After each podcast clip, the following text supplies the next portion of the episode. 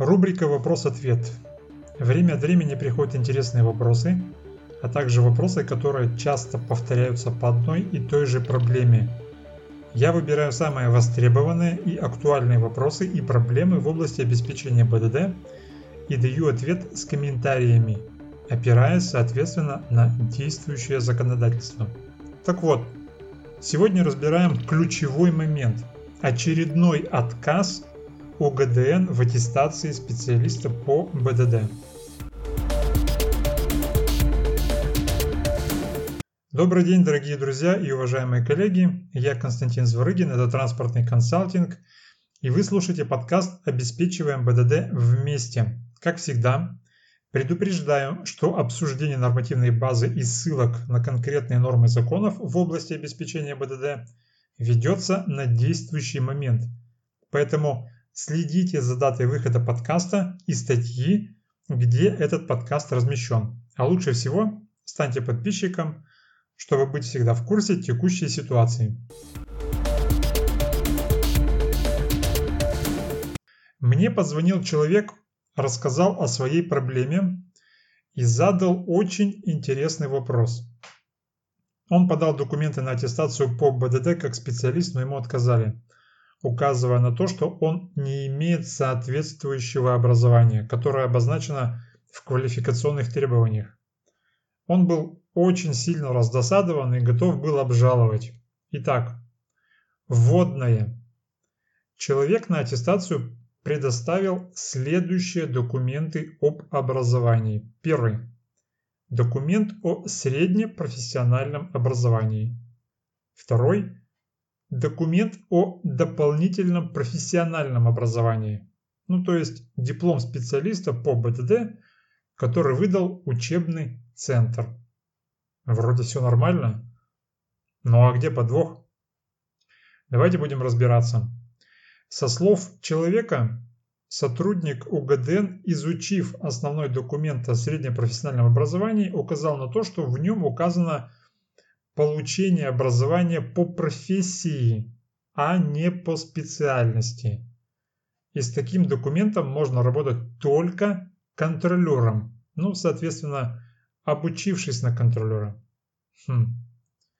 Однако интересный поворот, но теперь я вам скажу, что здесь, кстати, сотрудник УГДН абсолютно прав и отказал абсолютно законно.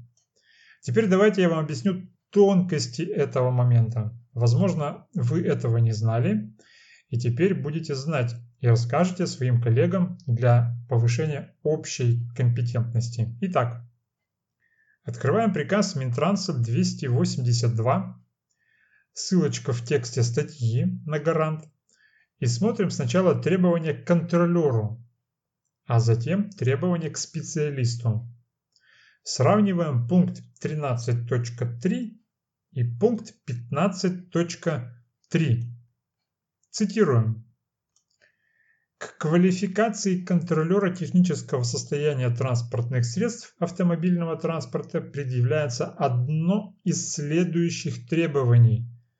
Образование не ниже уровня среднего профессионального, подтвержденное документом об образовании и о квалификации по профессии или специальности. К квалификации специалиста, ответственного за обеспечение безопасности дорожного движения, предъявляется одно из следующих требований. Образование не ниже уровня среднепрофессионального, подтвержденного документом об образовании и о квалификации по специальности. Я вам процитировал а, два абзаца, один из контролера, второй из специалиста.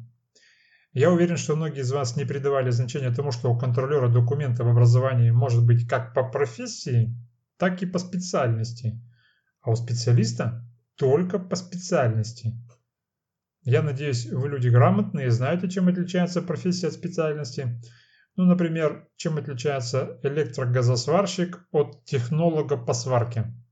Тематика вроде одна, а смысл квалификации разный. Так вот, я начинаю очень подробно спрашивать, какие конкретно документы об образовании есть у этого человека, ну, кандидата на аттестацию. Он пояснил следующее. Сначала он закончил профтехучилище, так называемое ПТУ, получил среднее профессиональное образование, где в итоговом документе было написано, что он был обучен по профессии электрогазосварщик. Сразу обращаю внимание на слово «по профессии». Это записано прямо в документе об образовании. Это ключевое слово.